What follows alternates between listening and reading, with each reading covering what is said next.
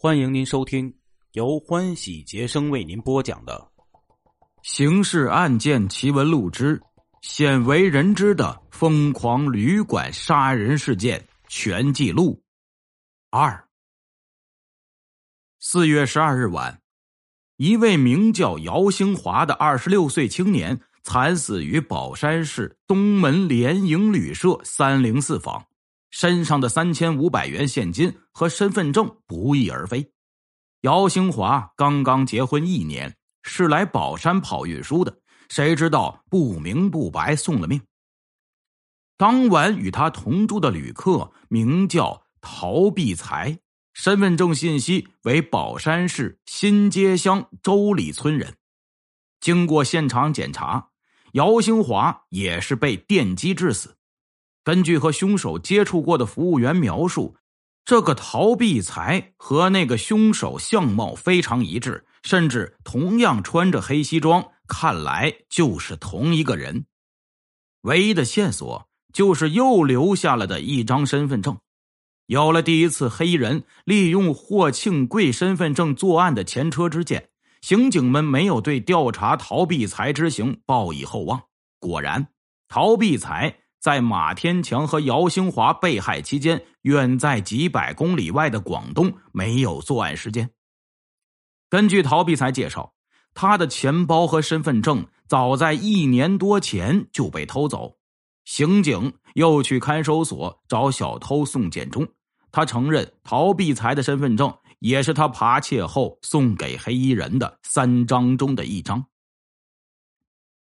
正当宝山刑警。绞尽脑汁、千方百计搜寻黑人时，罪犯已经跑到了大理。四月二十二日晚，来自江苏省丽水县明觉乡光明村的翟先云被害于下关客运总站对面的建设旅社南楼二零九房。与死者同住一室的旅客已悄然离去，而此人住宿登记的姓名。正是十天前被杀的姚兴华。根据服务员回忆，四月二十二日下午，黑衣人提着黑色皮包出现在服务台小姐面前，问道：“有房间吗？”服务员回答：“有，我要一个两人房间里的床铺，这样可以节省一点开支。”出门人的这种心情可以理解，服务员便把他安排在二零八房间。服务员告诉他。二零八房间里已经住有一个旅客，是江苏来的。这个以姚光华的身份证登记住宿的黑衣人连连点头，脸露笑容。我喜欢有个人作伴，太好了。据后来案发后，二楼服务员告诉刑警，他在姚光华住进二零八房间后，去送开水和拖鞋时，听见姚光华和另一位旅客。江苏省丽水县四十一岁的翟先云谈得很热络，全然没有当天晚上要发生血案的迹象。接到通报，宝山刑警立马赶到大理，现场和之前两起杀人案完全一致，凶手也是使用电击枪，身穿黑西装。况且单凭这张姚兴华的身份证就可以证明凶手的身份。然而。在刑警还在大理走访目击者的时候，又有一起杀人案发生了。五月二日，一位名叫魏永祥的西北大汉又惨死在省会昆明南客站招待所的二零六房，随身携带上万元现金失踪。作案方式与前几案如出一辙，不同的是，登记住宿的身份证。换成了居国进，刑警们心急如焚，立即从大理赶到昆明。立足未稳，黑衣人又于五月五日与一位名叫李维教的少妇出现在昆明西客站招待所。他用赵武成的身份登记住宿，并且说李维孝是他同事，必须另住一间房。随后，他将一名叫做。范桂生的老人杀死在客房内，老人的皮包不翼而飞，里面有六千多元现金。在短短的三个月内，神秘的黑衣人横跨三市，连伤五命，案件惊动了云南省公安厅。在省公安厅主管刑侦工作的副厅长彭建飞、刑侦处长黄义先和副处长杨有光三位资深高级警官反复商议，认为务必短时间内抓住凶手。根据西客运站招待所服务员提供的信息及住宿登记簿上记录的，一门铜矿工会干部王洪福在黑衣人杀害范桂生之前，是五月四日曾与他同住一室。省厅决定，由具有三十多年公安侦查生涯的省公安厅作战室副主任欧良发，带领年轻侦查员张磊赴滇西查居国进。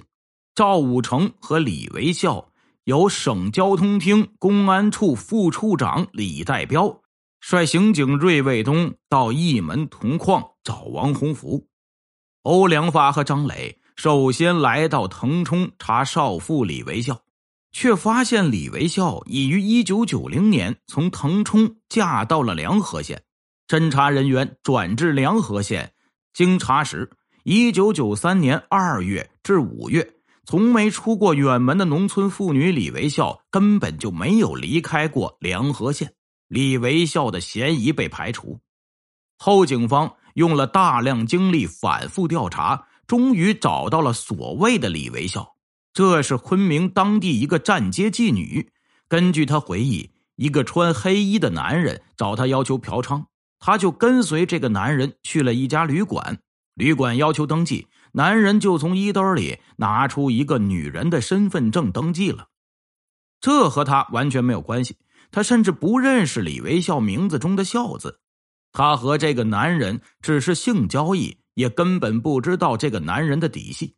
由此，李维孝这个线索中断，调查王洪福的刑警也无功而返。据王洪福介绍，他是出差来昆明的。王洪福生性谨慎，所以未成为黑衣人的刀下之鬼。在他进驻昆明西客运站招待所的当天，住了进来。两人自然要闲聊几句。黑衣人听说他是矿上的，便关心的问收入怎样。王洪福常年出差，有一定社会阅历和防范心理，他对黑衣人哭穷。说单位的效益不好，连工资都发不起，每个月呀只发五十元生活费。其实王洪福当时身上就带着五千多元钞票，结果是黑衣人误以为他是穷光蛋而没有下手。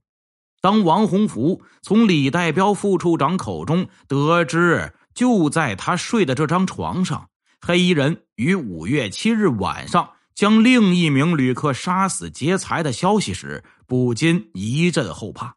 难道黑衣人是赵武成？欧良发和张磊的视线转向新的目标。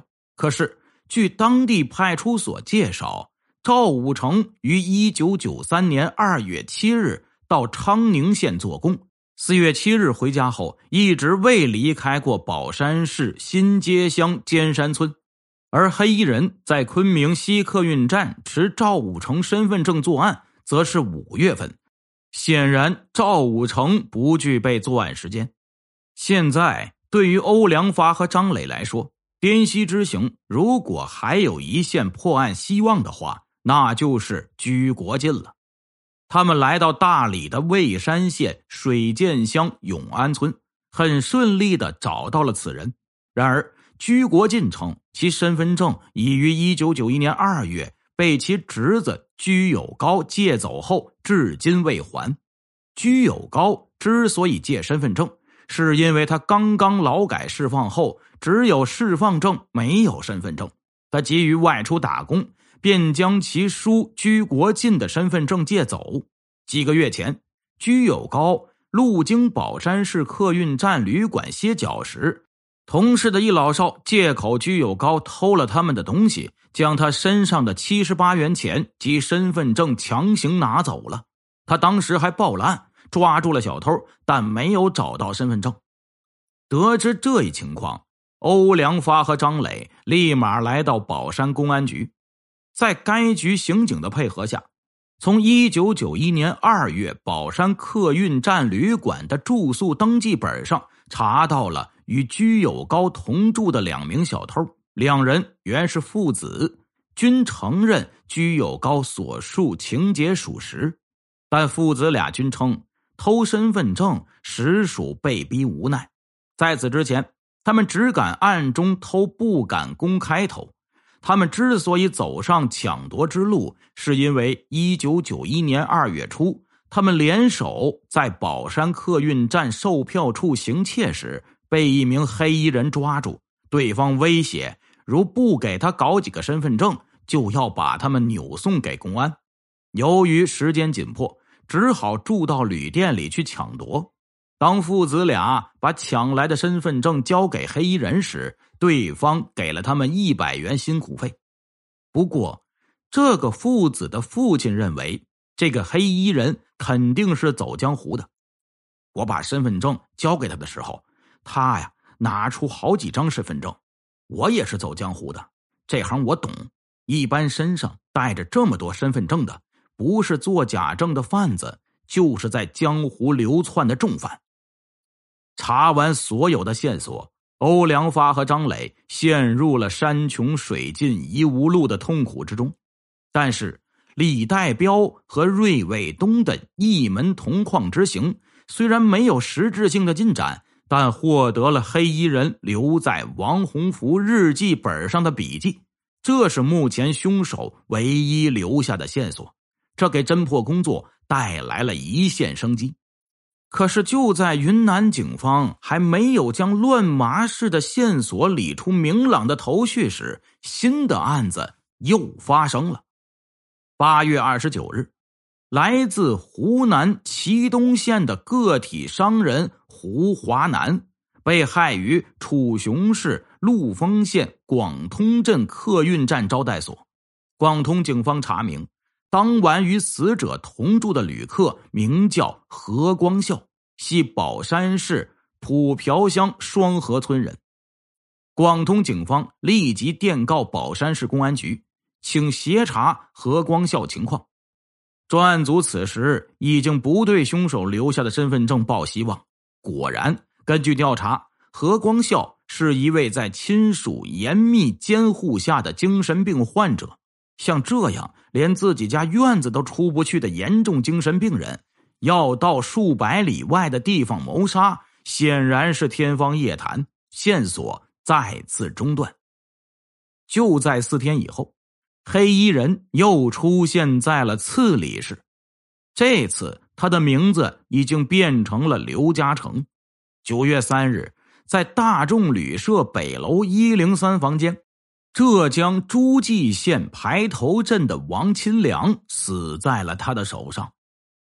大理市公安局政委张建国率刑警在现场反复勘查，终于取到两枚指纹，这也是重大突破了。省公安厅接到楚雄和大理公安处的报案，立即召集紧急会议，刑侦高手们纷纷发表意见，认真的分析了案情。鉴于黑衣人在不到八个月的时间里作案七起，杀死六人，和以腾冲为起点，途经宝山、大理、昆明，折转楚雄、广通、下关，然后杀了个回马枪这一特点，得出了如下判断：下一步，黑衣人很可能会出现在宝山，也许在宝山作案后会从滇西方向潜逃出境，也许。会再返回昆明，向内地逃窜。根据这一判断，省公安厅命令，由最近发案地的大理州公安机关在全州范围内进行搜捕。洪德、宝山两地公安边防在边境加强防范，防止黑衣人潜逃出境。昆明公安机关加强对旅馆、车站的控制，防止黑衣人流窜内地。然而。黑衣人绝对不寻常，这个在江湖混迹多年的家伙，预感到警方可能在云南围堵他，竟然一下子逃到了四川。听众朋友们，今天的故事就为您播讲到这里了，感谢您的支持。如果您希望听到更多好听的故事，如果您希望。与欢喜杰生亲密接触，您可以发私信与欢喜杰生直接沟通。